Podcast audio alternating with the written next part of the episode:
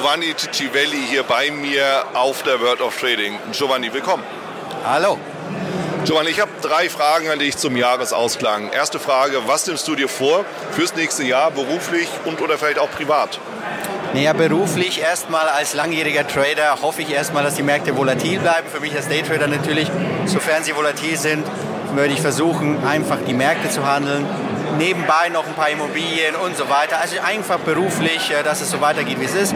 Privat natürlich als allererster Stelle, an allererster Stelle Gesundheit und ähm, ja, dass man einfach äh, sein Leben gut leben kann, äh, ähm, ähm gar nicht mal materiell unbedingt, sondern einfach nur äh, eine schöne, schöne Zeit hat.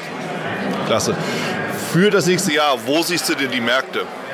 Also ich bin äh, generell bullish eingestellt, solange wir dieses günstige oder in Anführungszeichen billige Geld am Markt haben, solange die EZB weiter Anleihen kauft, solange wir vielleicht äh, einen Trump haben, der sich jetzt im Handels- oder im Zollstreit mit in China irgendwann mal einigt, müssten die Märkte eigentlich steigen, sofern nicht irgendeine andere Hiobsbotschaft kommt.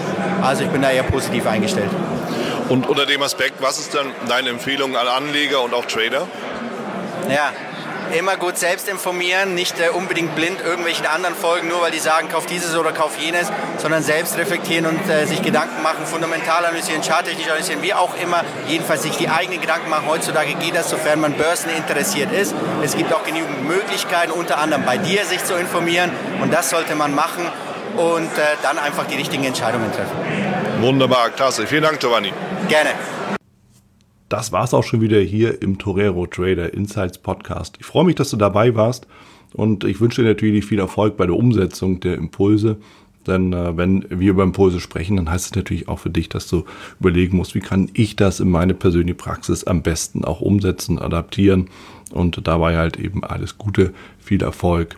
Wenn dir der Podcast gefällt, dann teile ihn auf jeden Fall mit deinen Freunden, Bekannten und all denen, von denen du weißt, dass sie sich für Börsenhandel und Trading interessieren. Hinterlass mir gerne auch eine Bewertung oder schick mir eine E-Mail, wenn du mit mir in Kontakt treten möchtest. Folge mir auf Facebook und vergiss nicht den Newsletter zu abonnieren der Torero Trader School, um eben immer auf dem aktuellen Stand der Dinge zu sein, was Veranstaltungen, Ausbildung, Schulung, Vorträge oder auch neue Artikel angeht.